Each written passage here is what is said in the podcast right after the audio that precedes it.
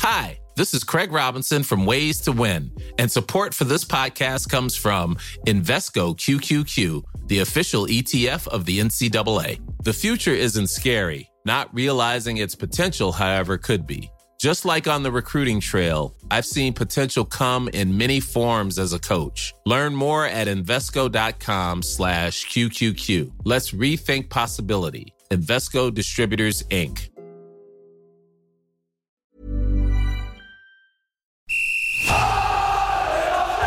Sans contrôle, le podcast 100% FC Nantes. Loco Pélos, Pélos, Loco, c'est fabuleux Au lieu d'en faire 10 passes, on en faisait 3, 4, mais pas n'importe lesquels. Le succès, c'est pas l'objectif, c'est la conséquence. Autour de la table, Jean-Marcel Boudard, Ouest France, Pierre Arnaud Bar, Presse Océan, David Filippo, 20 minutes. Une émission animée par Simon Rongoat, It West. Salut Jean-Marcel Boudard. Bonjour. Maître Boudard qui va avoir du travail aujourd'hui, avocat d'Abdoulaye Touré, hein, on le rappelle euh, dans ce podcast. Oh, le On va- dossier qu'il a parler, sur ça le, va être, bureau, là. ça va être Oh. énorme. Vous l'entendez, David Filippo est avec nous. Salut David. Salut tout le monde. Et Pierre Arnaud Bar, Pab. Salut tout le monde, moi tous mes dossiers sont numérisés dans, dans un. C'est la vieille école, Jean-Marcel. hein. oui. Il n'a pas notre âge. Hein. C'est un Pab autre temps. qui a exigé qu'on commence ce podcast en chanson. J'y crois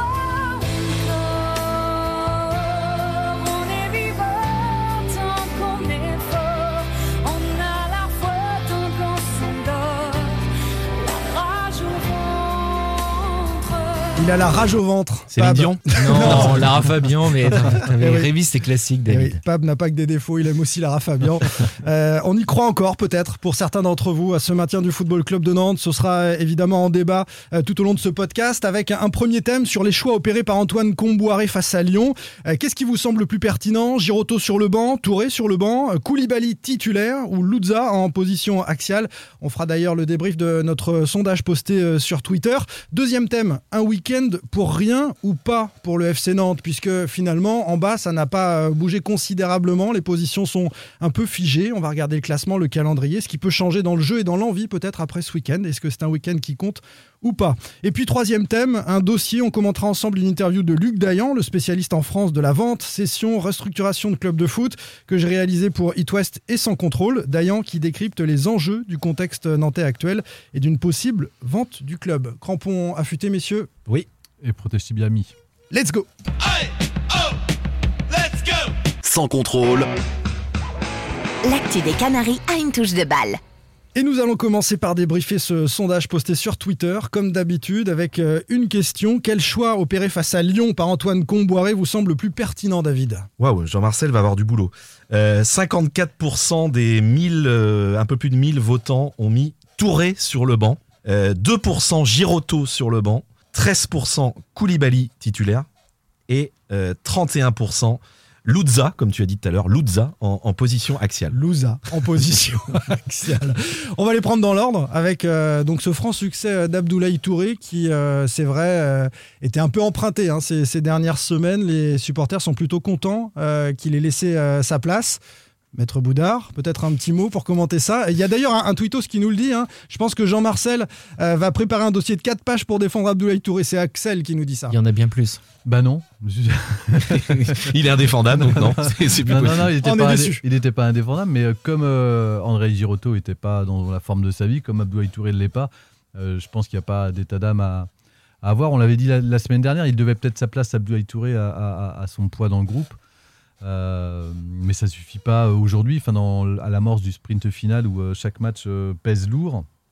Antoine Camboré a besoin d'avoir l'équipe la, plus efficiente possible sur le terrain. Et moi, ça m'a pas surpris en tous les cas, tous- les changements qu'il a opérés. Il y a une logique sportive en tous les cas dans ce qu'il a, dans ce qu'il a fait. D'autant plus que on peut dire que les. Alors, il y a aussi un adversaire, je pense, qui a peut-être aidé aussi à ce que ça se passe bien. Mais en tous les cas, ces changements ont plutôt été efficaces et le scénario du match lui a donné raison. Tout le monde est sur cette ligne-là. Notre copain Philippe Audouin en tribune de presse, hein, on le dénonce, on est là pour ça, euh, d'RTL nous disait euh, Je comprends pas que Touré joue Ça pas, va ça va manquer d'impact. au milieu de terrain. Bon, est-ce qu'il a eu raison? On peut prendre le recul Non, de ce match ou pas? Est-ce que, Touré doit sortir pour fluidifier le jeu? Je peux entendre la, la remarque de, de Philippe Audouin avant le match parce qu'on sait que l'un des points forts, parce que de cette équipe de Lyon, Lyon a beaucoup de points forts.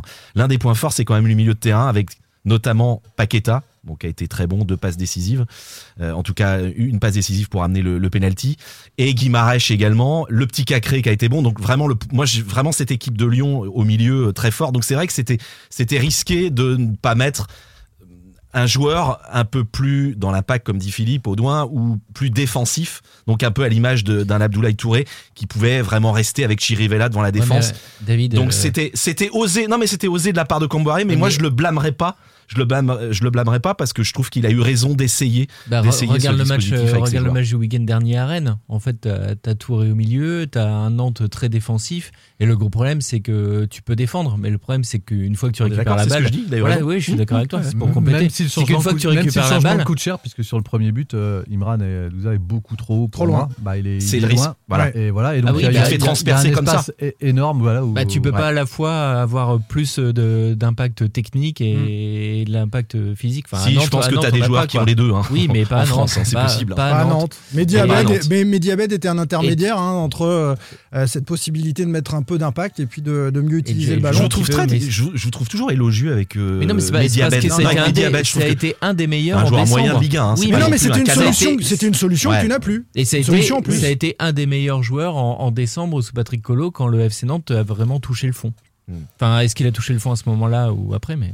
On va voter euh, les uns les autres, comme sur, euh, le sondage. hein, on a débriefé le fait que Touré soit largement plébiscité pour retrouver le banc, mais, chacun d'entre vous, euh, qu'est-ce qu'on vote sur ce choix opéré par Comboiré Allez, Jean-Marcel, le Moi, plus pertinent. euh, Louza en position axiale. Ok, je vote comme toi. Et ça, ça rejoint un peu le débat. Il faut faire sortir Touré, euh, en l'occurrence, puisque tu Bah l'associes à après, Ah non, Chirivella. tu peux associer Ah, ah, Louza après, et tu, Touré. voilà, hein. tu peux aussi associer euh, Oui. Louza et Touré. Et, de- et toi, tu l'associes à Chirivella ou à Touré? Bah là, sur le match d'hier, euh, de, de dimanche, je l'associe à Chirivella. Chirivella, pour moi, a été le meilleur euh, Voilà. homme du match. Ok, En tous les cas, bon. côté nantais. On est sur la même ligne tous les deux. Pab. Tous les trois, euh, je suis, je suis d'accord avec vous. Donc tu auras voté Louza. J'ai voté Louza. Après, je trouve que le, sur le côté Touré, évidemment, il est pas bon depuis plusieurs matchs, mais il est, il est pas tout seul. Il y a, je trouve dans le sondage, c'est un peu dur. Je trouve qu'il y a un petit peu de Touré bashing peut-être. Non, mais euh, Louza est pas terrible, hein, les amis. euh, ces Bah, évidemment qu'il est hein. pas terrible. Sauf, que sauf que c'est meilleur. c'est Bah, ça. oui, voilà, dans l'orientation du jeu, techniquement, il, enfin, moi, je, j'ai vu qu'il il ramassait pas mal sur les réseaux sociaux. euh, j'ai, pas trop compris. Même je sais plus combien vous lui avez enfin, mis. moi, je trouve que- Moi, j'ai trouvé qu'il- bah, hein parce que je trouve qu'il a disparu. Non, mais il disparaît. Ouais, voilà, il a disparu au fil du match. mais c'est,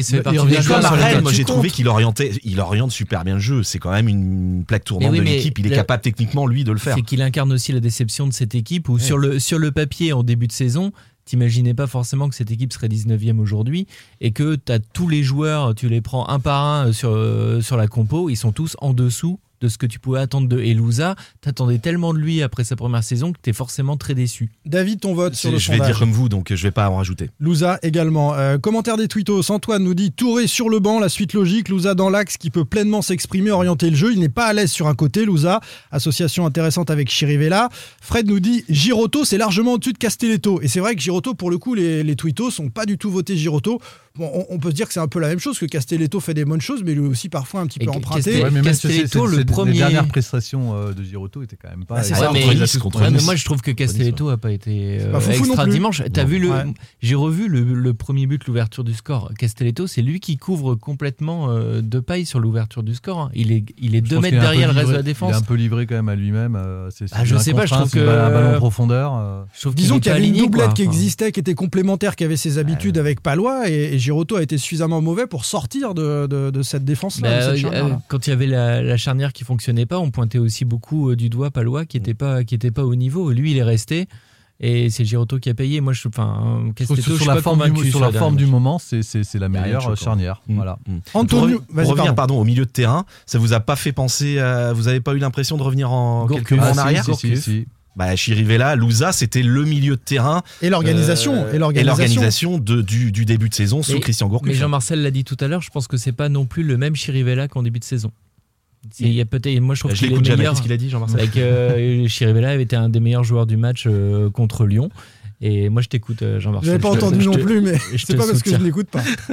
je, te, je te soutiens. Et voilà, moi je trouve que Chirivella était, est meilleur que ce qu'il a été en début de saison.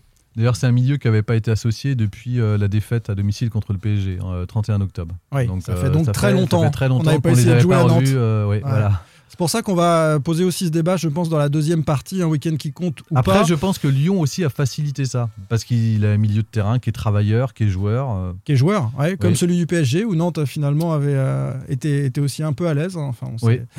Euh, Antonio nous dit Koulibaly en pointe, c'est pas inintéressant. Oui, il a des- d'énormes lacunes techniques et contre Lyon, il avait peur de frapper, sauf euh, quand ça finit en touche. Euh, mais il a Mais- aussi beaucoup créé de, de déviations. Je. Pour moi, il a réussi à pas mal emmerder les Lyonnais, nous dit Antonio. C'est pas si mal vu son faible Je, temps de je jeu. suis complètement d'accord. Je- En fait, le problème de Koulibaly, c'est qu'on ne retient que ces, ces gestes euh, venus d'une autre planète. des- D'un joueur de deuxième division d'un district, joueur de deuxième d'un division mauvais district, joueur de ouais, deuxième si tu veux. Tu veux division. dire quand il a qui nous 4 ou écoutent. 5 secondes dans la surface, Voilà, quand attend il- du soutien et qu'il met il- le ballon il- dans il la attend, figure il de attend le, le ballon devant lui, euh, cette frappe qui dévissait, qui, qui finit En euh, touche. Attends, en oublie pas que tu le touche. défends. hein. Ouais. Non, non, mais, mais je suis plutôt d'accord avec le tr- je l'ai trouvé intéressant. Pour preuve, alors je, je- euh, on n'a pas, euh, enfin, l'équipe et West France n'ont pas eu du tout la même notation. Non. Et moi, j'aurais été plus proche de l'équipe. Ça m'étonne pas. Euh, Toujours plus proche et puissant. mais je crois que vous lui avez mis 3 et c'est plutôt Oui. marrant d'ailleurs. 3 et l'équipe a mis 6. Oui. Ouais, du simple au double. Mais moi, Bah moi, oui, parce je- que je moi, pense que- Moi, je pense que j'aurais mis quasiment la moyenne Moi, parce que je suis intéressant. Il, est- Bah, il était intéressant. Mais je suis d'accord avec toi. Je suis d'accord avec toi, David. Il les dans la a. prise de profondeur. Il, il a vraiment embêté les défenseurs lyonnais qui ont fait beaucoup de fautes. Marcelo et Denayer, ils savaient pas trop comment le prendre. Pourtant, c'est des, marmules les deux, Mm. les deux défenseurs lyonnais et ils savaient pas comment le prendre sur Ouais. les ballons aériens. Euh, voilà, et Koulibaly, il est intéressant, mais je trouve qu'il est pas si horrible dans son jeu de déviation, dans son jeu de pivot, ce qu'on Ouais. euh, ce qu'on Et au lancer franc, et puis il été plutôt adroit au lancer franc. Ouais, Euh, et c'est quand même son premier triplé sous le maillot nantais. Faut, faut le noter. Non, je te chambre. Mais euh, ok, il est bon en déviation avec ses, fesses- avec ses fesses, il va gêner des mais nailleurs. Mais à un moment, c'est un joueur de foot, il doit marquer qui- des buts, qui il doit frapper au but, il doit un cadrer. triplé côté nantais depuis le début de la saison? Il y a des joueurs Qui ont, il y a des joueurs qui ont marqué. Euh, Moses Ouais, Simon a marqué des buts. euh, Je te, dis pas, je te Colomani- dis pas que je défends le football de Koulibaly. Je te dis Pas pas, que moi personnellement j'aurais mis Koulibaly. Je trouve que le descendre complètement, je trouve qu'il a pas été Je inintéressant. suis d'accord. Mais il faut que tu aies à côté de ça des joueurs, des joueurs qui, qui jouent au ballon. Et pour moi, il y a aussi Alors, une autre chose par, par Les- les- sur les deux- Koulibaly. nos deux amis du fan club, là, Attends, vous, le- attends, vous le faites il a- jouer dans les cinq prochaines Non. rencontres, Koulibaly Moi, ou je le remets, oui. Je pense qu'il est blessé. Donc, euh, Ah oui, Ouais, il est blessé à la cheville. Alors, blessé, il il s'est blessé à la cheville, Oui, mais on vrai. sait pas. Tu connais la gravité, euh, Jean-Marcel Non, mais apparemment, ce que dit Antoine Comboré euh, Ouais. après le match, c'est quand même qu'elle il a tourné. Bon, mais si, enfin, Bon, il y a plus débat. Bah, si, je parce qu'il en reste 4 derrière, donc il sera peut-être pas blessé. Quatre finales. Pardon, ça dépend aussi de l'adversaire. Ça, dé- ça dépend aussi de l'adversaire parce que je pense que dans le scénario lyonnais, Non. avec une équipe de Lyon qui était censée au départ dominer, avoir un Koulibaly, on a bien vu le tout début de match, c'était des longs ballons vers Koulibaly. Après, tu peux avoir une déviation vers un Simon ou un Colomani sur les côtés qui vont très vite. Et euh, tu peux avoir que tu peux avoir des situations. Le problème, c'est que tu as Lyon qui marque euh, au bout de 4 minutes 50. Et donc euh, ton sur un ballon scénario, perdu il, par Koulibaly. et ton scénario, il est il est moisi. Ouais, en bah, fait. je, pense que, but. je pense que tu peux ajouter un joueur de foot au lieu de jouer à, à 10. Et mais Et- regarde, et- c'est ce qu'on dit avec Touré. C'est Touré, il a des qualités, des défauts. Il est, il est physique, il peut te gratter des ballons, mais après, une fois qu'il a le ballon, bah c'est moins bien qu'un loser. Proposition, Eh ben, proposition, c'est pareil. proposition de Bailey, et on va terminer par ça sur les joueurs. Pourquoi Bamba n'est jamais titulaire? Son dernier match titulaire, c'est en Coupe de France. On a bien vu qu'il apporte en, en attaque. C'est vrai qu'il est euh, a priori euh, destiné à jouer 20 minutes, à mettre un petit Mm. peu le feu. Là, il l'a pas fait euh, spécialement euh, contre Lyon, mais il l'avait fait précédemment. Non, Bamba titulaire, c'est impossible de faire jouer par exemple Simon euh, en, en pointe et puis de mettre Bamba sur le côté. C'est une solution, ouais. C'est peut-être que euh, non, c'est- je pense qu'il, je pense que Camboire va y penser, mais je pense qu'il remettra plutôt Colomwani, même si j'ai trouvé que Colomwani sur le côté droit était plutôt intéressant. Euh, comme je, le, je l'ai dit par le passé, c'est un joueur qui, est- qui a tellement de puissance. Mais il t'a écouté d'ailleurs, Antoine l'est, Comboiré, je crois. qui est- Ouais. Il écoute tous les podcasts. hein. C'est un, c'est un très bon joueur de foot qui est Ouais. capable de jouer sur le Bah, côté. parce qu'il s'adapte quand, quand on est quand on est bon, on peut Après, s'adapter. je trouve quoi. que, ce que la, la- la vision qu'on a de Khalifa Koulibaly est, est biaisée d'une part par euh, ce qu'on a de ses dernières performances, où il, Hmm. où il était proche du néant. Et donc là, à partir du moment où il arrive à négocier quelques ballons, on trouve que c'est Mais extraordinaire. oui, bien sûr. Mais sauf que dans l'utilisation, il a possible. été très mauvais. Je- je- je- Mais Déjà, oui. il a eu de l'espace et le temps pour les négocier. Et je pense que si euh, Randall Colomwani au même poste avait eu ce temps-là, il en aurait fait un autre usage. Et pour un joueur qui est quand même le plus gros Mais salaire il les de l'effectif, qui- a l'expérience dont on attend autre chose, qui n'a pas joué depuis longtemps, donc on attend euh, que le gars il est mort de faim sur le terrain et il va tout casser. Je, je l'ai trouvé moi très décevant. Après, moi, j'ai trouvé qu'il était, et ça, c'est intéressant, intéressant en, en phase défensive. Raymond, si tu m'entends, sur, les, sur les corners. sur les corners. Il a, fait, il, a dé- il a fait un dégagement en Mais chandelle. T'as encore mis dans ton le ciel t-shirt de la. Beaujoire. T'as encore mis Regardez, ton t-shirt à. Mais c'est vrai qu'il avait dit ça à Raymond Domenech. Que Évidemment. Koulibaly était intéressant Je blague défensivement. évidemment. Ouais. Allez, on ferme ce chapitre. Sans contrôle. L'actu des Canaries a une touche de balle. Est-ce que c'est un week-end pour rien euh, côté Football Club de Nantes avec euh, cette fois un hommage à, à David Filippo C'est une demande personnelle.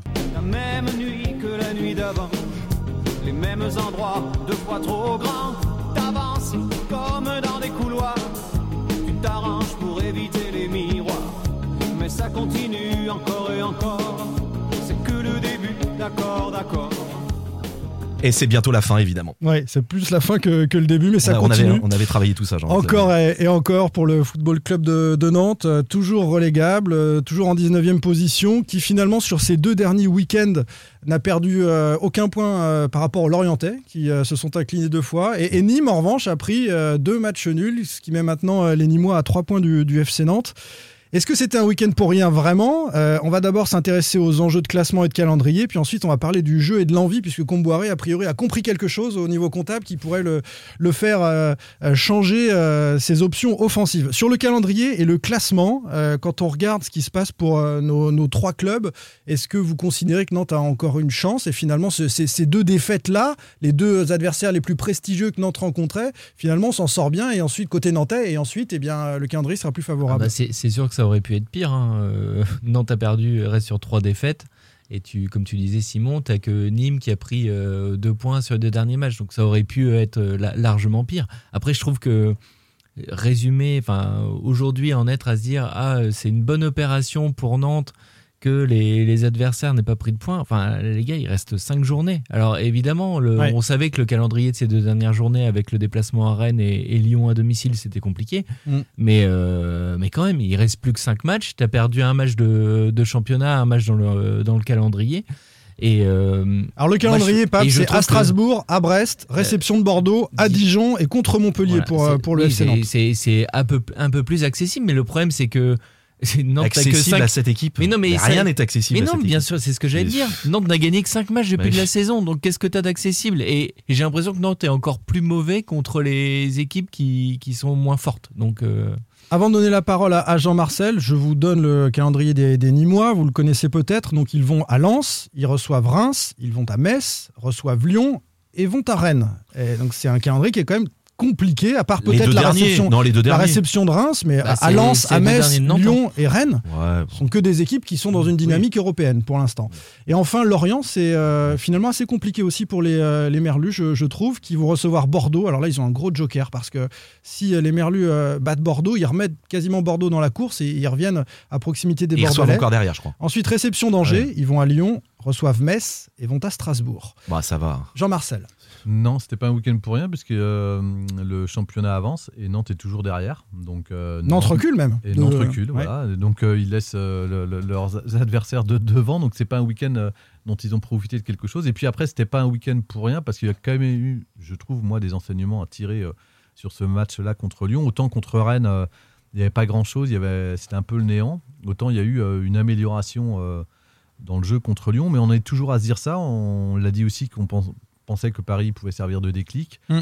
Euh, voilà, donc je suis très sceptique. euh, Alors là, on est la dans, le- suite. dans la qualité du jeu. On va, on va rentrer dans la qualité du jeu et, et aussi dans l'état d'esprit. Euh, ce qu'ont été capables de montrer ces Nantais en deuxième mi-temps. L'état d'esprit, franchement, si Nantes avait joué toute la saison avec cet état d'esprit-là, en matière d'engagement, d'intensité, de, de pressing, euh, d'envie, on n'en serait pas là côté Nantais, non?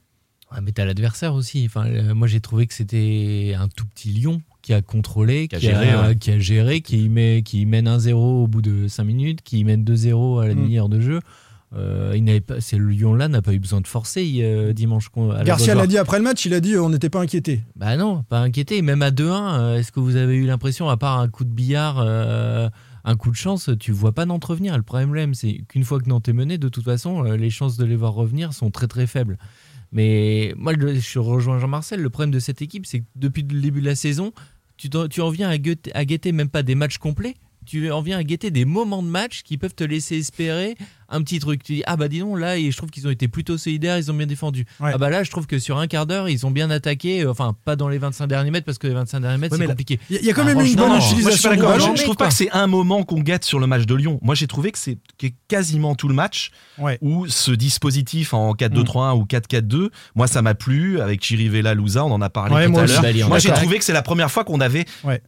Plus d'une ou deux séquences sur un match où c'était euh, c'était intéressant. Ça produisait du jeu. Il y avait plus de fluidité dans le jeu et dans l'approche, dans la construction de l'action. Et le- Anthony Lopez, il a eu quoi à faire Non, mais là, tu parles de la finition. Dans la construction Ah ouais, de bah, l'action, dans la euh, préparation. c'est quand même de marquer Je suis d'accord, mais dans la préparation, c'est mieux. Alors après, tu, peux sortir Koulibaly, euh, mais bien sûr. Mais Ah, on se contente de c'est- rien. c'est- hein. mieux. effectivement, ce qu'on disait aussi la semaine dernière, on- ce qu'on reprochait à cette équipe, notamment contre Rennes, par rapport à ses concurrents directs que sont Lorient et Nîmes, c'était de pas jouer, d'être trop frileux. Là où De jouer le 0-0 à Rennes. Exactement. Ah oui. Euh, là aujourd'hui, enfin, en tous les cas contre Lyon, il y avait, Ah, Mais il y avait un fil conducteur et il y avait des intentions. Alors après, elles n'ont pas été. euh, c'est- Mais peu, on, on en est tu- satisfaire de, de, de peu. à Bah si, tu, as- tu tu as marqué parce que tu crées un corner, parce que tu es dans la, dans la Jean-Marcel, zone tu- adverse. Tu, tu supportes l'OM, t'as dû regarder euh, Marseille-Lorient. T'as Ouais, vu quand même, ce- football, vu quand le match? Bah oui, mais t'as vu, oui, c'est un autre football de la part du de, total football. de la part de Lorient. c'est- De de du total football qui est toujours pas en Super League, a priori. Non, mais non. bon. Non, mais t'as, vu Mofi qui fait un doublé. Enfin, Marseille s'en sort à 90 plus 2. Et moi, j'ai vu une équipe de Lorient qui propose du jeu, qui a, qui a marqué des buts, qui a marqué deux buts. Mais t'as raison, voilà, c'est un week-end Enfin, miraculeux pour les Nantais Ah parce bah, que Nîmes est à 11 contre 10 et contre se oui, fait égaliser. 1-0, hein, euh, oui. Et, et Mar- et Marseille doit pas battre Lorient. Donc, Alors euh, ça, ça, pour le coup, c'est peut-être un signe pour le FC Nantes de se dire ah bah tiens, on Eh est toujours vivant. T'as eu une victoire de eu- Nîmes. Il y a eu un miracle des deux côtés. Donc, euh, Après, il faudra gagner un jour ou l'autre, on, on est bien d'accord. Euh, c'est un week-end, en tout cas, qui a fait prendre conscience à Antoine Comboiré que d'un point de vue comptable, les 0-0, ça allait pas suffire. Il a dit en conférence de presse après le match, il faut jouer pour gagner en mettant une équipe offensive. Alors, c'est un peu dramatique. Euh, Comme il a fait dimanche finalement. Moi, voilà. je trouve que c'était une, une Voilà. équipe plutôt offensive au coup d'envoi. hein. Tout à fait. bah, il Ah, c'est un peu Si dramatique que ce soit l'aspect comptable qu'il fasse, euh, qui lui donne cette envie de jouer, mais euh, Oui. il est encore Bah, temps parce que tu as des joueurs pour jouer euh, devant. Bah, tu sais que si tu gagnes 5 matchs, elle y arrivera pas, hein, l'équipe, hein, je préfère vous le dire. Tu sais que si tu gagnes les 5 matchs qui arrivent, qui sont, euh, si je vous entends, à la portée des Canaries, tu vas te maintenir. Il faut 7 points Mais- hein, pour Bah, se maintenir. sept points, mais minimum, minimum. Nîmes va en prendre peut-être 4, une victoire contre 45 Reims. mais peut t'es- suffire- t'es trois euh, points- 35 t'es peut trois suffire. points derrière. 35, hein. ouais, c'est T'es possible. 3 points Waouh. derrière. Si tu fais 3 nuls, tu reviens à peine sur Nîmes en espérant qu'il qu'il Non, mais les nuls, seul faut point. oublier, Pap, ça Ah voilà, c'est pas. pour, c'est pour ça il faut, il faut gagner. Faut mais ça fait un gagner moment qu'on le dit. deux T'es ou 3, trois t'es fois. trois points derrière. 3 points derrière, c'est beaucoup. C'est une victoire. Ouais, c'est peut-être euh, c'est peut-être un petit peu trop. Bah justement, c'était des matchs où tu n'avais rien à perdre, un peu comme celui du PSG. Donc, euh, quand Antoine Camboiré dit on a grillé notre joker, maintenant on va, on va jouer. Je pense que ces, ces matchs-là, fallait pas les, les banaliser et les galvauder parce Ah, qu'il y, avait- il y avait des points à prendre. Je veux dire, il y a autant de. C'est c'est- c'est bateau, euh, ils le disent souvent en conférence de presse, mais il y a autant de matchs à prendre, autant de points à prendre contre Lyon que contre Bordeaux. Et malheureusement, on est passé euh, encore à côté. Ouais, c'est plus série- sur des matchs, où les regrets, ça peut être sur des matchs des Canaries, ça peut être sur Reims. Bah, Lorient, À la Beaujoire, la double Lorient. confrontation, la double confrontation Même, de Reims, ouais, été- voilà, c'est a c'est là où. Ouais. Parce que vous mettez 3 ou 4 points de plus, ce qui est vraiment rien du tout à l'échelle d'un championnat. Ah, bien sûr. Mais Mais Nantes après, est c'est euh, l'histoire de 17e. chacun des clubs. Je pense Oui, que les oui, sais peuvent bien. dire la même mais- chose sur oui, ce match de Strasbourg, aussi pu, pu créer une, une dynamique, une série. Parce que tu as la victoire contre le PSG qui est miraculeuse à Paris. Mais juste avant, tu, tu fais ton nul à Nîmes où tu te fais égaliser bêtement. Tu, tu perds contre Reims 1-2 alors que tu mènes au score. Et derrière, tu fais nul contre Lorient à la 90e minute. Tu aurais quasiment pu avoir 4 victoires là. Et tu ne les Les as là, pas. quasiment maintenu. Et ça t'oblige à aller euh, chercher des points, euh, notamment euh, dimanche à Strasbourg. hein, premier rendez-vous euh, hyper important pour le, le Football Club de Nantes sur euh, ces cinq dernières rencontres. On va clore ici l'aspect euh, championnat pour les Canaries et évoquer la vente. Juste une petite chose, Ouais. je suis désolé Simon. Je pense quand même qu'avec euh, s'il y avait eu le public cette saison, on aura l'occasion d'en reparler peut-être en fin de saison quand la, je alors pense que là, la relégation ouais. sera. Ouais. Moi, je pense qu'avec le public, Avec l'hostilité du public sur euh, non, certains parce qu'il y aurait eu l'hostilité, oui, Ah, l'hostilité par voir. moment, mais il y aurait Je eu aussi un aurait public qui aurait hein. poussé. Je pense quand même que cette équipe, elle aurait pu gratter des points, qui auraient pu Ouais, mais être David, on sait pas- salvateur. Moi, Oui, franchement, en fin de je, je saison. sais pas C'est quelle une aurait été hypothèse l'ambiance. je, voilà, ne- Je sais pas quelle aurait été l'ambiance à la Beaujoire cette saison quand tu vois la crise euh, de enfin, Antiquita qu'il y a depuis décembre. Moi, je pense qu'à la Beaujoire, ça aurait été Ça aurait pu délétère être parce compliqué. que ça peut Mais être délétère. Traditionnellement, la Beauchoire est une arme par rapport à d'autres Oui, clubs qui ne possèdent pas un public comme ça. Ça, Ouais. on, on est bien d'accord. Mais En euh, tous les cas, c'est le huitième système testé depuis euh, l'éviction de Christian Gourcuff et c'est euh, en tous les cas celui qui a été le plus séduisant, je trouve, euh, à part la victoire euh, au parc euh, depuis euh, novembre. ah oui, qu'on aimerait voir reconduit. Parce qu'on Là où on sent que les joueurs ont des repères, où il y a quelque choses. chose qui se passe, il y a voilà, dans, dans la- les sorties de balles, la construction du jeu, il y a en tous les cas quelque chose. Allez, on s'intéresse euh, à la vente éventuelle du FC Nantes. Pierre Arnaud Bar, David Filippo, Jean-Marcel Boudard, Simon Rongoat, sans contrôle. L'actu des Canaries a une touche de balle. Et on ouvre notre dossier récurrent sur cette vente possible du FC Nantes qui se profile avec une interview que j'ai réalisée pour It West et sans contrôle de Luc Dayan, euh, qui est donc le spécialiste en France de euh, la vente, la cession et restructuration de clubs de foot. On va décrypter avec lui les enjeux et le contexte nantais euh, actuel. Mais avant cela, un petit clin d'œil quand même à notre ami Valdemar qui parle, c'est l'occasion. Écoutez, je dirais, il ne faut pas vendre le club avant de l'avoir tué.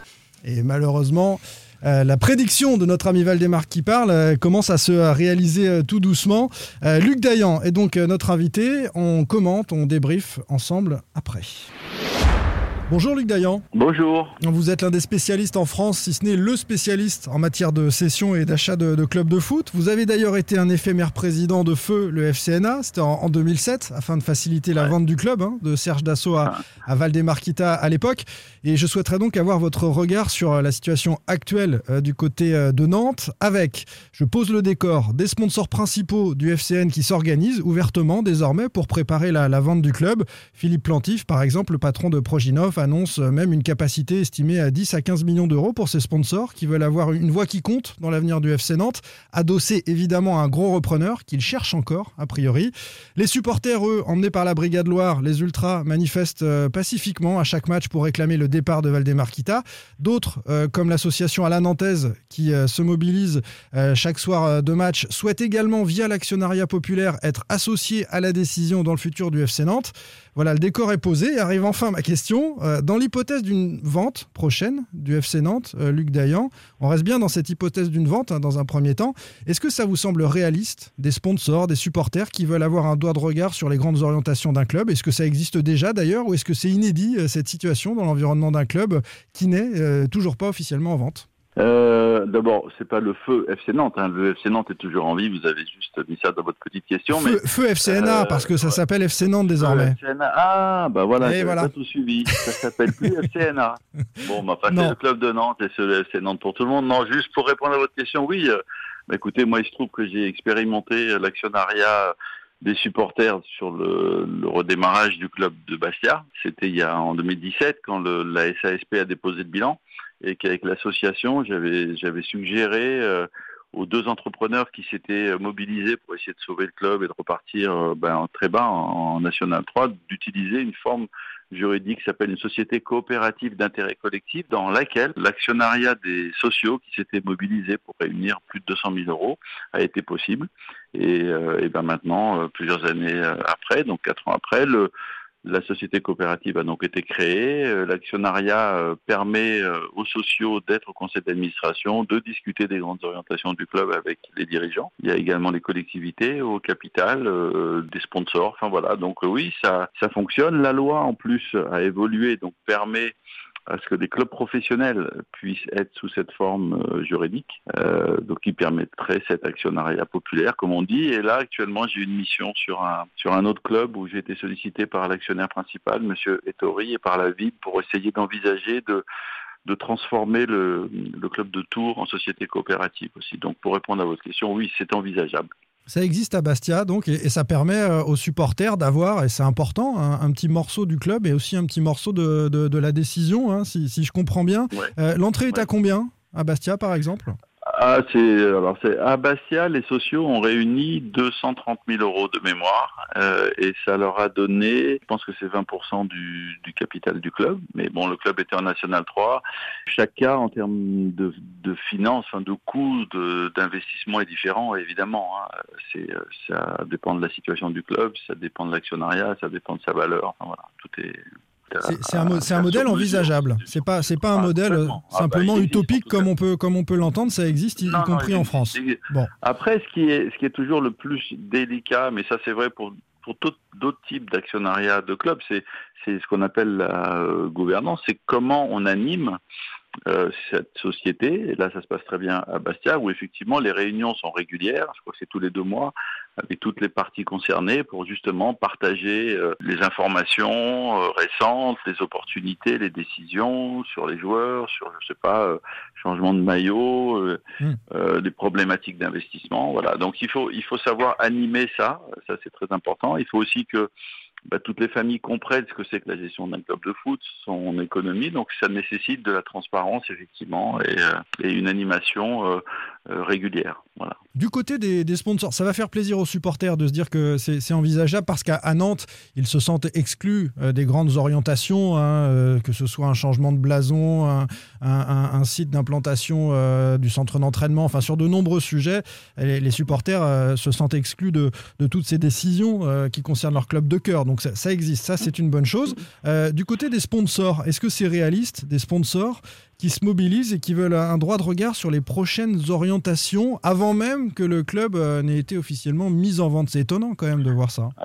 Alors, ça, c'est- un peu différent. Là, vous avez actuellement, si j'ai bien compris, la situation du FC Nantes, un actionnaire qui est euh, en conflit, j'allais dire, euh, avec certaines familles autour du club. Bon, l'actionnaire a assumé ses, ses responsabilités financières. Ça, on peut pas reprocher à M. Kita de ne pas avoir assumé ce point-là.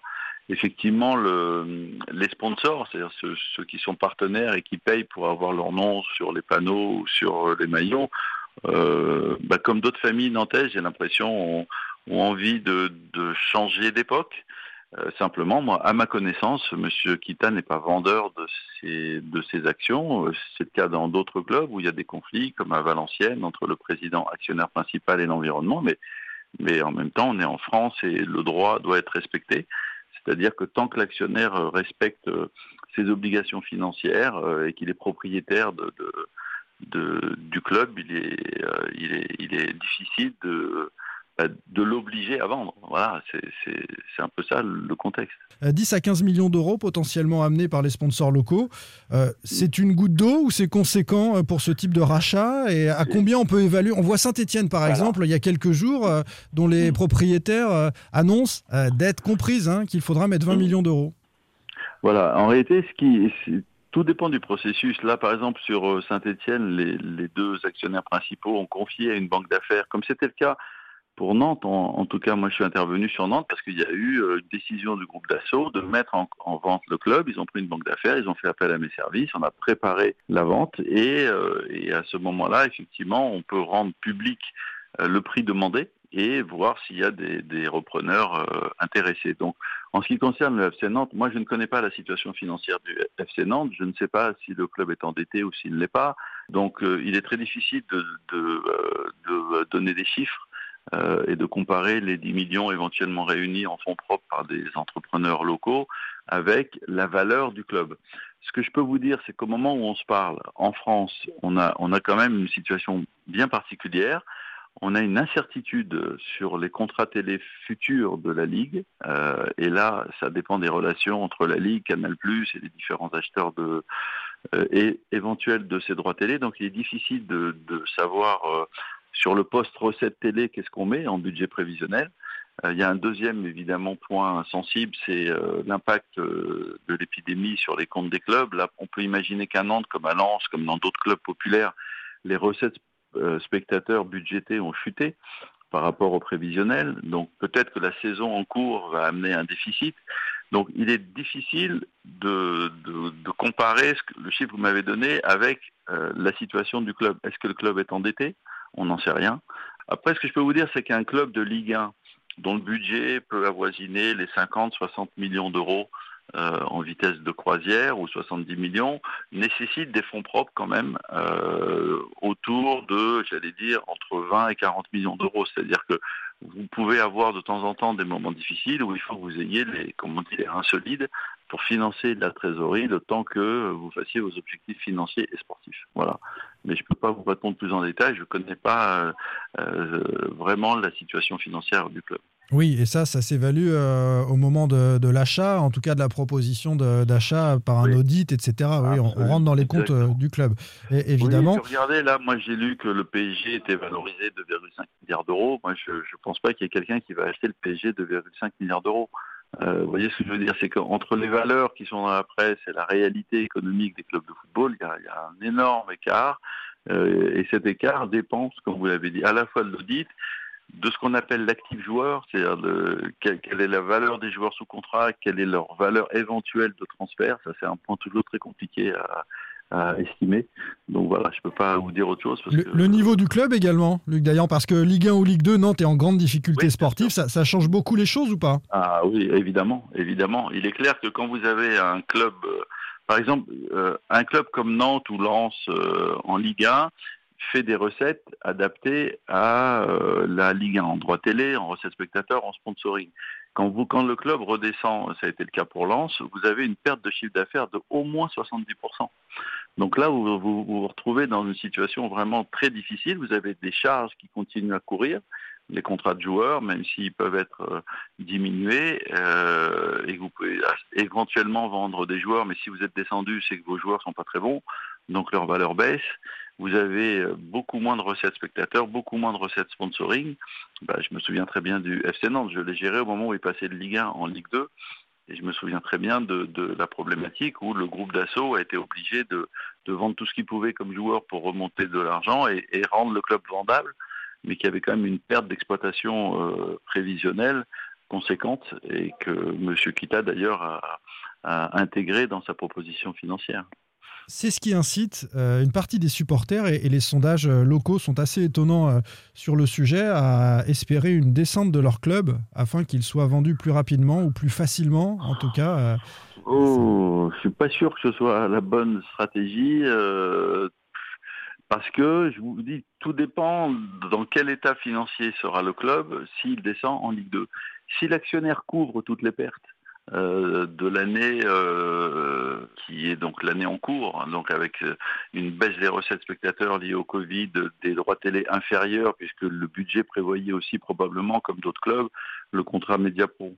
La descente en Ligue 2 va aggraver la situation financière. Donc si l'actionnaire couvre, oui, pourquoi pas, mais il n'empêche que vous avez un club en Ligue 2 avec des recettes inférieures. Donc c'est plus peut-être dans une logique tactique ou psychologique ou politique de dire à ce moment-là, est-ce que M. Kita ne va pas lâcher le club? Lui, en même temps, en tant qu'actionnaire, il a des responsabilités d'actionnaire. Il ne peut pas vendre le club à n'importe qui et euh, n'importe comment et dans des conditions financières euh, qui fassent qu'il y ait un risque que les repreneurs n'aient pas les reins solides pour assumer une saison ou deux saisons de Ligue 2. Moi, quand on a vendu Lens avec le Crédit Agricole, on a demandé à l'actionnaire d'Azerbaïdjan de couvrir deux années de perte d'exploitation parce que le Crédit Agricole ne voulait pas être recherché en responsabilité dans l'hypothèse où l'acquéreur n'avait pas les reins solides. Donc c'est pas aussi simple. Voilà. Vous parlez euh, de la situation lançoise et d'un actionnaire en Azerbaïdjan. L'une des craintes principales des supporters du côté euh, de Nantes, c'est euh, de voir l'arrivée d'un fonds de pension ou d'acquéreurs euh, venus du Golfe qui n'auraient que la rentabilité comme politique. En gros, c'est ce qu'on craint dans le foot français. Vous qui connaissez bien le marché, qui s'intéresse, qui peut s'intéresser à des clubs de foot en France comme Nantes ou comme Saint-Etienne Ah, Écoutez, je vais vous répondre sur les deux points de votre question. Les fonds de pension, les pays du Golfe, j'allais dire, il y a tout. Euh, et ben, je trouve que c'est bien qu'un club soit rentable. Ça veut dire qu'il est solide et qu'il est bien géré. Peu importe que l'actionnaire soit un fonds de pension, un, État du Golfe ou un entrepreneur euh, français. C'est pas ça le sujet, ou même une association de supporters. Je pense que c'est sain d'avoir une bonne gestion. Euh, ça, c'est la première chose. Après, quel type d'actionnaire actuellement peut s'intéresser à des clubs comme Nantes? Je ne sais pas trop, à cause des incertitudes qui pèsent sur l'ensemble du football français, où je vous dis, on ne connaît pas les contrats télé. Euh, donc pour des acteurs extérieurs, euh, c'est un peu compliqué. Les expériences récentes n'ont pas été, ont pas été terribles. Euh, Bordeaux actuellement est en difficulté. Euh, c'est un fonds d'investissement américain qui est propriétaire. Euh, donc je, je pense qu'il ne faut pas, euh, comment dire, avoir d'a priori sur la nature d'un éventuel repreneur. C'est plus sur sa capacité à comprendre l'environnement, à connaître le football, à s'intégrer dans un, dans un environnement. Moi, j'étais actionnaire à Lille il y a 20 ans, je n'étais pas lillois, mais j'ai essayé de comprendre la mentalité lilloise, l'histoire du club, et faire en sorte que le club renaisse, mais en conformité avec les attentes des supporters euh, et des partenaires. Donc c'est plus dans la méthode que dans la nature de l'actionnariat que je pense qu'il faut euh, être attentif. C'est sûr que quand vous avez des actionnaires du cru, euh, bah, ils connaissent mieux euh, le club, son histoire, euh, son style de jeu, euh, les médias qui sont environnants que des gens qui viennent de l'extérieur. Mais c'est pas nécessairement une règle, de, un, un critère de réussite absolue. Non, mais c'est très intéressant ce que vous nous dites parce que le contexte nantais, on l'a évoqué tout à l'heure, est, quand même particulier avec des supporters mobilisés, des, sponsors euh, aussi, des sponsors qui semblent euh, envisager de mettre en place ces figures historiques que vous évoquiez euh, du club, comme Michael Landreau, intéressé a priori par la reprise du club. Est-ce que c'est illusoire ou pas de, croire qu'un investisseur ne viendra pas avec ses propres hommes à la tête du club, puisque les sponsors dont je parle n'ont pas cet investisseur numéro un qui serait propriétaire du club? Et écoutez, ça, ça, ça dépendra de, de l'investisseur et de la façon dont lui va appréhender le dossier nantais. Il est sûr qu'il vaut mieux euh, s'entourer de gens qui connaissent le club. Après, parfois, c'est un inconvénient. euh, parce que ces gens-là, euh, à l'intérieur de, de ce qu'on appelle les clubs, il y a aussi des rivalités, des inimitiés anciennes. Et, parfois, quand des gens viennent de l'extérieur, ils ne sont pas prisonniers de ces inimitiés, ils font le travail, bossent avec les supporters, avec les élus et autres, et euh, après, il faut un- des, bons, des bons professionnels, j'allais dire. Donc, euh, euh, je vous dis, y a- je ne pense pas qu'il y, y ait- de règles comme ça qu'on puisse appliquer automatiquement dans, ces mécaniques de reprise des, de clubs. Après, on est, on est vraiment à un nouveau moment dans football. Donc moi, je crois beaucoup à ces formes d'actionnariat euh, où, on fait participer les gens. Après, il ne faut pas que l'argent mis par des supporters soit dilapidé. Et en même temps, il faut que tout le monde se rende compte de la difficulté de la gestion d'un club de football. C'est-à-dire que euh, on peut critiquer de l'extérieur, c'est sûr, mais quand on est aux manettes, ou quand on est amené à prendre des décisions devant un entraîneur qui, semble-t-il, ne marche pas, mais il faut quand même lui payer si on veut le virer tout euh, son contrat, c'est des sommes en millions d'euros. Par qui est-ce qu'on le remplace Euh, Quelles sont les décisions sur les transferts Quand on rentre dans la, dans la mécanique de la gestion d'un club de football, on se rend compte que c'est compliqué. Donc euh, moi, je suis plus pour un partage justement de l'info et de la prise de décision, mais c'est pas si simple. Il faut quand même qu'il y ait une ligne directrice. À Bastia, les euh, dirigeants dirigent, les supporters sont informés, sont au capital.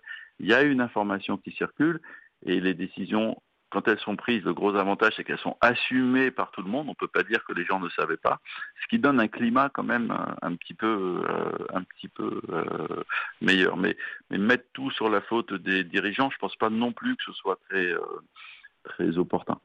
Vous avez euh, un regard désormais lointain sur le Football Club de Nantes, mais j'ai une question quand même sur le contexte nantais. Euh, je voulais Je peux vous sa- répondre tout de suite, euh, pas tant que ça. euh, c'est un club que je suis, que j'aime beaucoup. Moi, je me suis fait des amis à Nantes. Euh, pour rien vous cacher, j'ai été appelé à droite et à gauche sur la situation du club. Donc, c'est un, club qui fait partie des quelques clubs où j'ai gardé un, un attachement. Donc, je suis pas, je, D'accord. je ne suis pas si loin. vous, Voilà. vous avez été appelé à droite et à gauche euh, par, par oui, qui par- par- bah, bah, comme je suis un spécialiste de ces euh, dossiers-là, donc effectivement, de temps en temps, je suis appelé en disant mais qu'est-ce que tu en penses? Est-ce que tu connais des repreneurs, pas des repreneurs Moi, moi, je suis, je, je- je suis très, euh, très clair dans ces situations-là. C'est que tant que l'actionnaire actuel n'a pas manifesté son désir de vendre, euh, personne n'a, à mon avis, de légitimité à se positionner. Euh, il faut, il faut être correct. Il faut prendre contact avec M. Kita, il faut voir dans quelles conditions il est prêt à vendre. S'il dit qu'il ne peut pas vendre, eh ben, eh ben, euh, c'est la vie. Mm. Euh, mais euh, pour revenir à ma position perso, c'est- c'est c'est pas parce que je n'interviens pas professionnellement sur un club que je ne m'y intéresse pas. Ça, c'est- c'est- ça n'a rien à voir. À n'en point douter. Euh, ma question en fait était de, savoir si la réputation de Valdemar Kita, euh, sulfureuse, peut être un frein justement pour euh, l'acquisition du, club du FC Nantes, parce que son nom a été cité dans les Panama Papers, parce qu'il est l'objet d'une enquête pour fraude fiscale par le parquet national financier, même s'il est présumé innocent, hein, précisons-le, mais je parle de cette réputation, est-ce qu'elle peut être un frein? Non, euh, d'abord, euh, ce, ce n'est qu'à ma, à ma connaissance effectivement qu'une réputation. Au moment de la vente, euh, le groupe Dassault a vraiment vérifié euh, la situation de Monsieur Kita et qui venait de vendre, me semble-t-il, son entreprise. Et euh, il n'y a pas eu l'ombre, il n'y a pas eu l'ombre d'un problème. Ça avait été checké, ça a été checké par aussi la DNCG. Donc euh, après, la, la personnalité et euh, et la façon dont le club est géré, c'est autre chose. Euh, alors il y a peut-être sur d'autres aspects de son patrimoine et de sa gestion des problèmes, je ne veux pas le comparer, mais il y a beaucoup de chefs d'entreprise importants qui ont eu euh, des problèmes ou de temps en temps dont le nom est sorti dans euh, la presse sur des problématiques fiscales. Je ne veux pas du tout le défendre, je ne connais pas le dossier, mais je ne vois pas en quoi ce serait un, frein, en tout cas, à une éventuelle cession, euh, éventuellement à une acquisition. Parce que je vous dis, il y a la nécessité par Tracfin de vérifier la nature des fonds, leur, leur origine et autres. Mais là, on est dans un schéma inverse. C'est une, c'est une cession. Ce serait une, une, une cession, donc ce n'est pas bloquant. Est-ce qu'une vente, ça peut aller très vite? Il y a une impatience, évidemment, dans le contexte nantais. Euh, on sent euh, Kita de plus en plus isolé vis-à-vis des, des sponsors, on l'a dit, des supporters, des politiques. Est-ce que cette impatience euh, va devoir se transformer en une euh, patience Parce que voilà, c'est long, il y a un audit, il y a la mise en place d'une nouvelle équipe, etc. Vous savez que ça peut être euh, très long C'est long. Alors après, je ne sais pas du tout ce qui se passe dans euh, la coulisse. Est-ce que peut-être des euh, discussions ont commencé entre euh, M. Kita et des, et des éventuels groupes ou personnes intéressées? Ça, euh, je suis vraiment très loin de savoir ce qui se passe. Après, spécifiquement sur Nantes, c'est vraiment compliqué parce que je vous dis, incertitude sur les droits télé, incertitude sur le Covid, incertitude sur l'issue sportive de la saison. Euh, ça fait quand même trois paramètres qui, fait que, qui, qui font que euh, le, le processus pour une éventuelle vente risque d'être... euh, alors ça peut être à la fois rapide et lent, c'est-à-dire que si le dossier est préparé et que les gens se, mettent d'accord rapidement, pourquoi pas, mais par expérience, de toute façon, ce ne sont pas des euh, dossiers qui se font vite. Euh, ce sont des dossiers qui parfois... euh, alors on peut faire une session de titre très rapide, euh, mais parfois ça se passe mal. À Strasbourg, je suis intervenu une fois qu'une session avait été faite très rapidement en cours de saison, et malheureusement, les acquéreurs ne s'étaient pas bien renseignés sur la situation du club, sur la SASP, ils n'avaient pas fait euh, d'audit, et le club a déposé le bilan un an après. Donc euh, là, je pense que euh, c'est prématuré de dire un peu à quel rythme une éventuelle vente pourrait se faire. Comme vous l'avez dit, à Saint-Etienne, la décision a été prise par les actionnaires sous une pression aussi politique et environnementale de céder. Ils ont pris une banque d'affaires, ils ont affiché un prix. Au moins, les règles du jeu sont claires. Là, sur Nantes, on ne connaît pas les règles du jeu. D'accord. Une curiosité quand même pour finir sur ce que vous nous avez dit tout à l'heure, que vous aviez eu des, des coups de fil de ci, de là, de gens qui euh, s'intéressent à la question du, du FC Nantes. Euh, est-ce que c'est voilà, que c'est un club qui reste euh, attractif Est-ce que vous pensez qu'il Ah oui. Ouais. Ah oui, oui. Ah oui, malgré le contexte, sûr. Bah. malgré les droits télé, malgré tout ce qu'on a expliqué, euh, parce que les sponsors actuels euh, qui cherchent un numéro un, un investisseur, ne semblent pas le trouver. hein. Je, je parle des sponsors locaux, donc c'est ma question. C'est un peu. Non, mais quand on parle de rechercher un investisseur, ça veut dire qu'on cherche un groupe dont la logique est d'avoir des fonds très importants et qui sont prêts et qui est prêt à les perdre et qui en même temps veut que le club aille au plus haut niveau.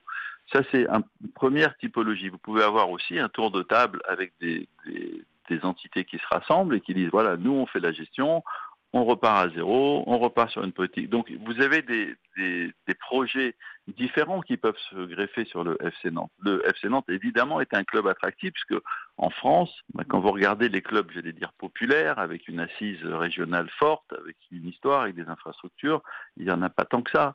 Euh, vous avez euh, le FC Nantes fait partie des 10 gros, 10, 12 gros clubs français euh, dans une certaine catégorie, dans laquelle je mets Bordeaux, dans laquelle je mets Nice, dans laquelle je mets même Lille. Euh, on pourrait peut-être mettre Lille un peu ailleurs, c'est une très grosse euh, métropole. Mais à l'époque où je l'avais repris, Lille intéressait, intéressait personne, mais il y avait une potentialité parce qu'il y a des gros bassins de population, des gros partenaires et euh, une attractivité euh, médiatique. Donc Nantes, oui, évidemment, est un club qui peut être attirant pour, pour, pour des gens qui s'intéressent à la gestion d'un club de football. Donc, euh, alors je vous dis, peut-être qu'actuellement, il y a des gens qui se sont rapprochés de Val-de-Marquita et qui, euh, et qui discutent de la reprise sans que personne ne le sache. hein. C'est- C'est tout à fait possible. C'est en général comme ça que ça marche le mieux d'ailleurs. Souvent, souvent, souvent. Bon, si j'ai bien compris, Luc Dayan se rappelle dans quelques semaines, quand on connaîtra les droits télé, l'avenir du FC Nantes en Ligue 1, Ligue 2, etc.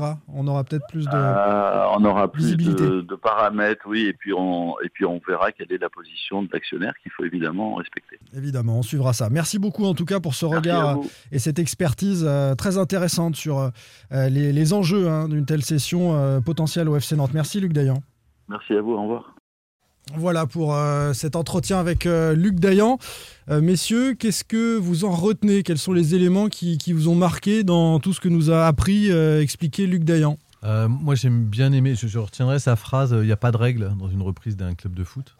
Et c'est un peu. on est à la recherche de certitude, forcément, quand on est supporter d'un club, on aimerait déjà. à Nantes, pour les supporters, qui est, qui est- qui une issue de vente. Et puis, forcément, dans un schéma euh, souhaité, euh, idéal pour les supporters. Euh, Lorsqu'il dit qu'il n'y a pas de règles, je trouve que du coup, il y a un modèle à inventer à Nantes. Et c'est le, le débat, il est au- au-delà de, la, de la vente aujourd'hui. En plus, dans un contexte où on parle de Super League, tout ça. Enfin, voilà. Mm. Il y, il y a un, il y a un modèle à inventer. Et, et ce qui a été porté, en tous les cas, le projet qui a été porté par les, par les sponsors, ou en tous les cas, le- et euh, par les supporters, Ouais. c'est un projet qu'on a un peu euh, nouvelle voie. Ça, Euh, ça qui est- existe. qui est un alors, modèle de développement. Luc Dayan nous dit que ça existe Oui, sous mais il forme existe de sur des clubs à il Bastia, existe à quand même Tours. sur des clubs euh, qui, qui- qui ont touché le fond après des dépôts de bilan où on Tout repart à de fait. zéro. C'est quand même beaucoup plus simple qu'un Ouais.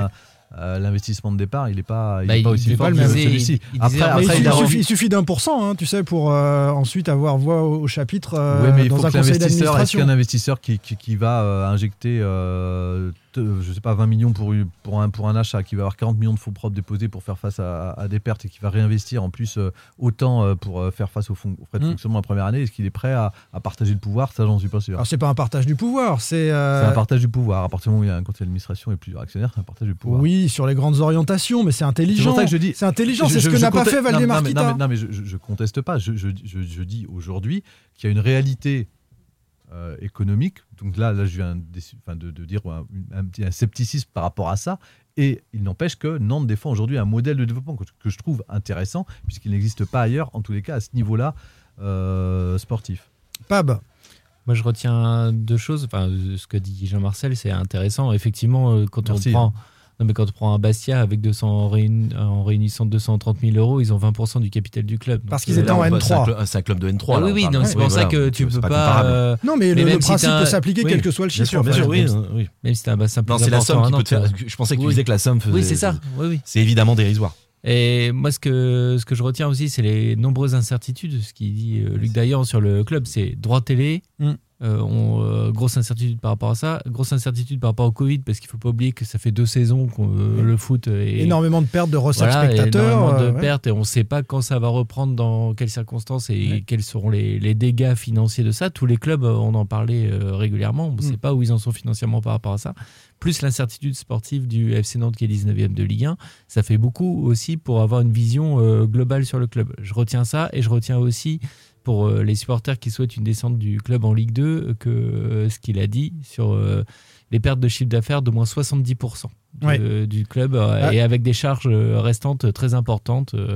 Quand on lui expose la stratégie de certains supporters de se dire ah, c'est bon en Ligue 2, Valdemar Kita vendra le club, lui il fait oh attendez c'est plus compliqué que ça. Il s'est engagé en tant qu'actionnaire donc il va devoir Mm. Couvrir ses dettes. Une fois qu'il aura fait ça, est-ce qu'il n'aura pas envie de retenter de, La- de- la question- de faire remonter ce club pour le, pour le vendre plus cher obligé, je sais, tu lui as pas posé, est-il obligé l'actionnaire de couvrir les dettes? Oui, absolument engagement auprès de, de la DNCG, sinon il dépose le bilan. Enfin, c'est, voilà. Euh, il n'a pas le choix, c'est pas l'acheteur qui doit couvrir. euh, parce bah, que ça peut- je- Ça peut se négocier dans le ça se ce ça. euh, dealer. C'est ce qu'il dit quand, Ah oui. quand Kita a racheté. Je sais plus s'il le dit. Parce que Si, c'est- c'était- c'est ce qui a été le cas en 2007 que lorsque le FC est vendu. euh, c'est Kita qui couvre les, les, les Ah dettes. bah non, Non, ça, non, ça non. peut se négocier dans le prix. euh, Non. D'accord. Oui, ça se que- négocie dans le prix. D'accord. Ce ok. que, ce que dit Luc Dayan, et c'est- pas, David, ça c'est là. mais tu- pas Luc Dayan non plus. Non, c'est que j'étais en train de relire les notes de. Ce qui, est, ce intéressant, c'est que Luc Dayan dit que Valdemar Kita était dans la situation inverse. C'est quand il arrive, il est acheteur et Dassault est étranglé. Il vend tous les meilleurs joueurs et en dépit de ça, il y a encore une dette au club. C'est ce qui se passe à Saint-Etienne par ça n'a exemple pas tout aujourd'hui. Sur couvert.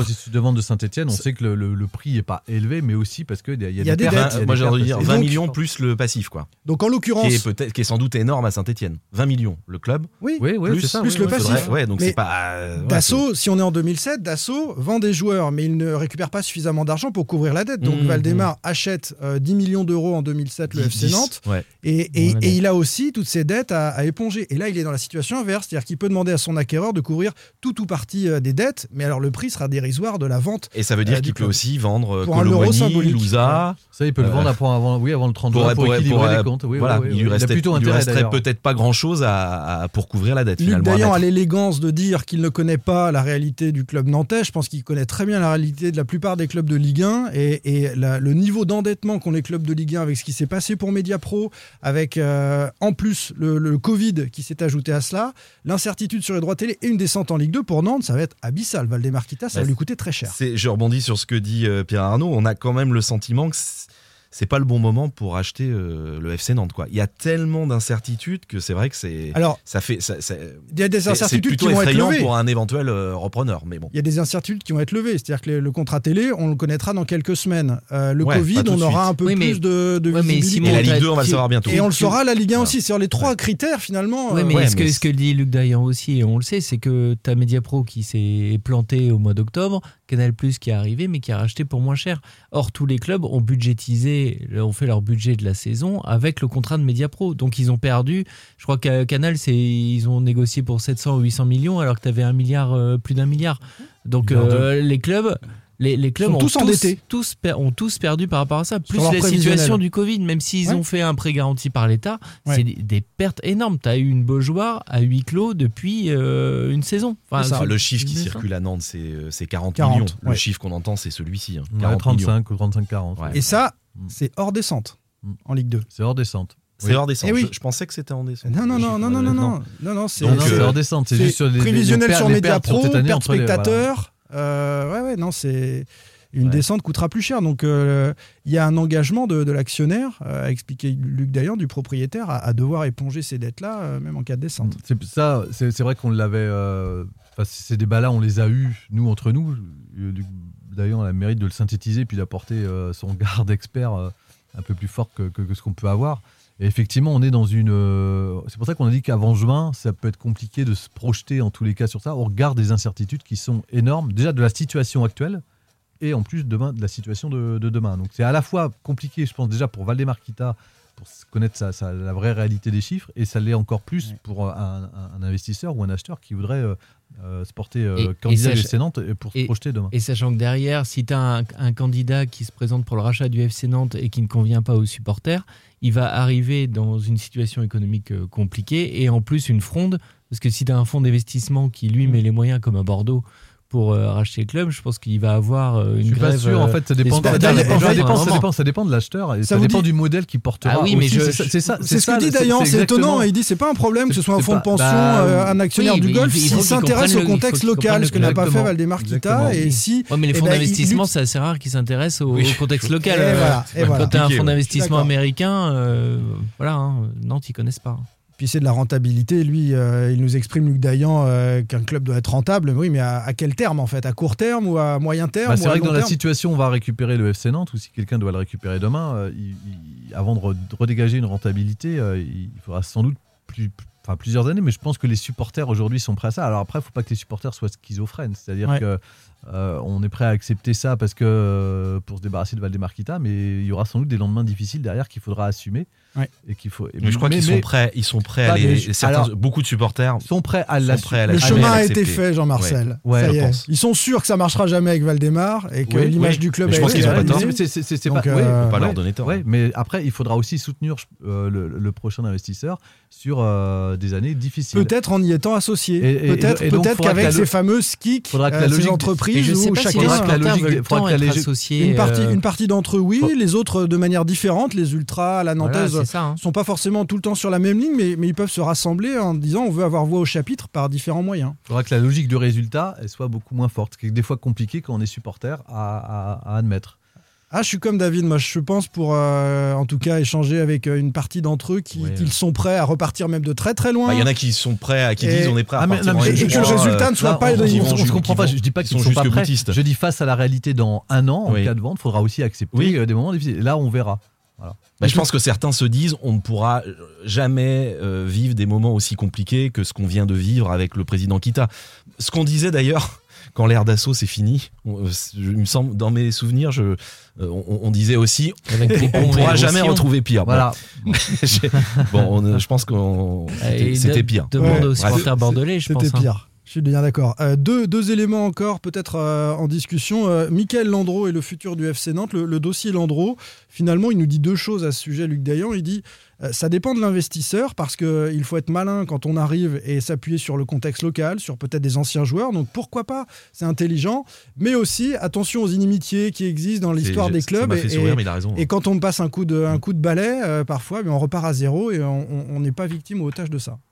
Ouais, mais euh, au FC Nantes, euh, je pense que ça dépend du club aussi. Au FC Nantes, on en parle tout le temps. Tu as une histoire, tu as un ADN et tu es obligé, pour moi, si tu es un investisseur qui arrive, c'est la principale erreur qu'a fait Valdemar Kita quand il arrive en 2007, c'est de dire, moi, l'histoire, euh, on s'en fout, Mm. on repart sur un nouveau projet. Mais je crois que Simon voulait insister plus sur les inimitiés. Oui, sur les inimitiés, mais. c'est ça hein, que tu voulais, tu voulais dire. Et c'est pas fou. Mais, ouais. mais même, il faut quand même que tu t'appuies. euh, Alors, même s'il y a des inimitiés, ça, c'est c'est ce qui arrive dans tous les clubs. En plus, quand tu as une passion et que tu as des anciens qui sont là depuis très longtemps, ça, ça rejoint ce que je dis. Mm. Mais pour moi, tu peux, es obligé de toute façon de t'appuyer sur certains. Tu- Pas incompatible en tout cas avec un, un projet Landreau, toujours dans cette idée d'avoir différents acteurs, y compris des acteurs locaux. Euh, euh, Bah, je lui pose la question en me disant un investisseur, il peut arriver à dire moi je- c'est moi qui amène le pognon, Mais je mets tous mes hommes. C'est ce que, ce dit tu disais Simon quand, il dis- quand Ouais. tu disais qu'il fallait connaître le contexte.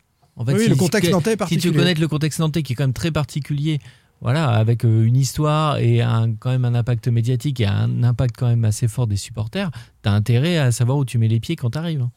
Pour. euh, Excuse-moi. Le Stade Rennais est aujourd'hui euh, géré sur la partie sportive par des anciens Lyonnais.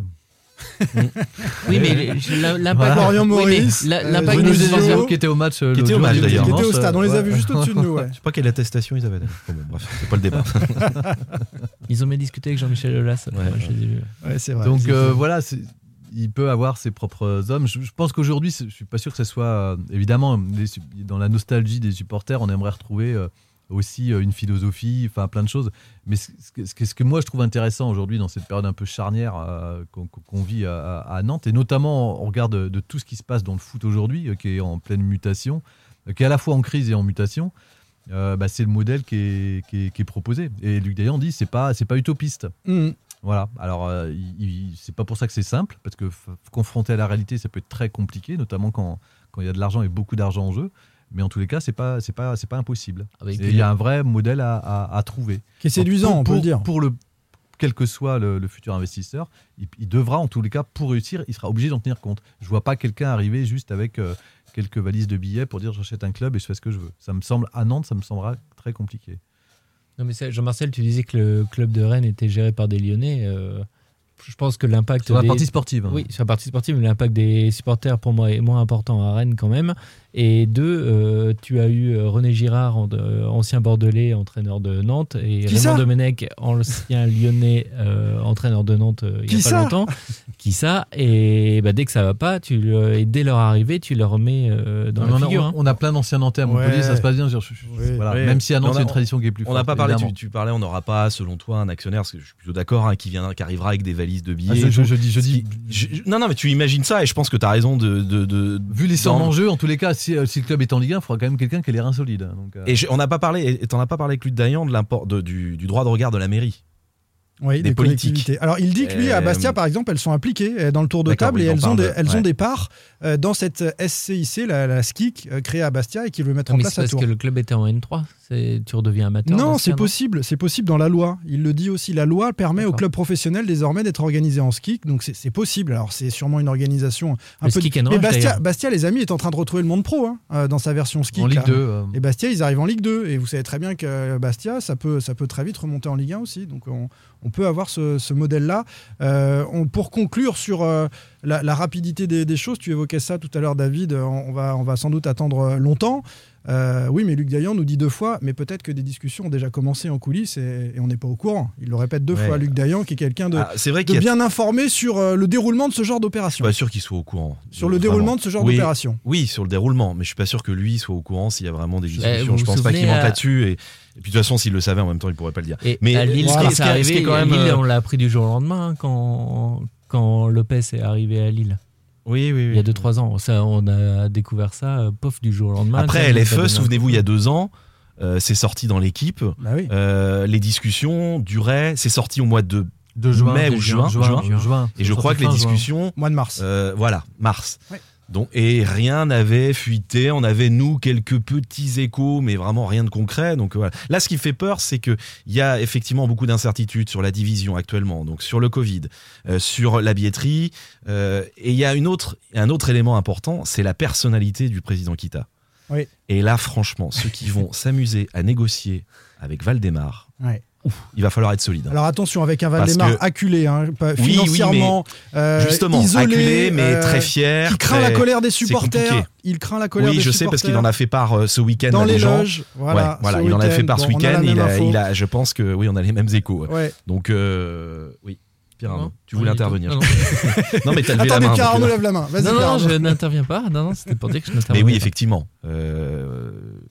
Donc- acculé, oui, mais quelqu'un de fier quand même.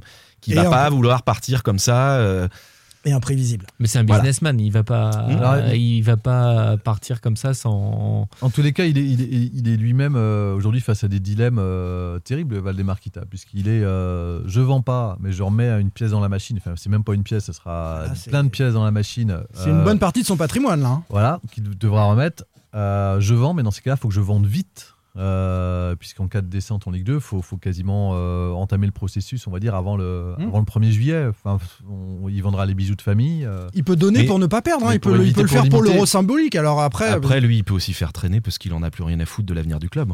Euh, non, parce qu'il faudra quand même qu'il fasse face à ses obligations. Donc, euh, faire Oui, traîner, non, mais euh, faire- obligation, faire- mais il faire- peut faire faire traîner- traîner- Bah non, ouais. non, parce que faire traîner, plus le temps joue, lui, pour le temps, pour le coup, c'est de l'argent. On regarde la situation financière de FC Mmh, Nantes. mmh. Si on a dit qu'il y avait 35 millions de pertes à, à- Mmh. à boucher cette année, si derrière une descente à Ligue 2, il perd 70% de, de son chiffre d'affaires, il faut remettre dans la machine. Tout ça Ouais, euh, les- les- pour vendre quelque chose. Enfin, c'est comme si vous achetez une maison en ruine. c'est de toute façon une catastrophe économique pour lui. Et- et si vous, avez, achetez une maison en ruine et en fait vous faites des travaux non pas pour l'améliorer mais juste pour, euh, pour éviter de, de- de- de perdre votre argent. Je dis peut-être une bêtise, mais dans le monde de l'entreprise, tu peux aussi le mettre en faillite. Est-ce que euh, c'est ce que tu disais tout à l'heure, Simon? Est-ce Oui, qu'on alors, peut pas, pas, imaginer euh, bah, le peut- club liquidé, dire bah voilà, euh, moi je mets, je fais banqueroute quoi. Je sais pas dans quelle mesure il peut le faire s'il a les moyens de, de renflouer. Que- Il, a- il y a un engagement, hein, tu fais pas n'importe Ouais, quoi. je vais euh. encore parler de mon expérience du Mans.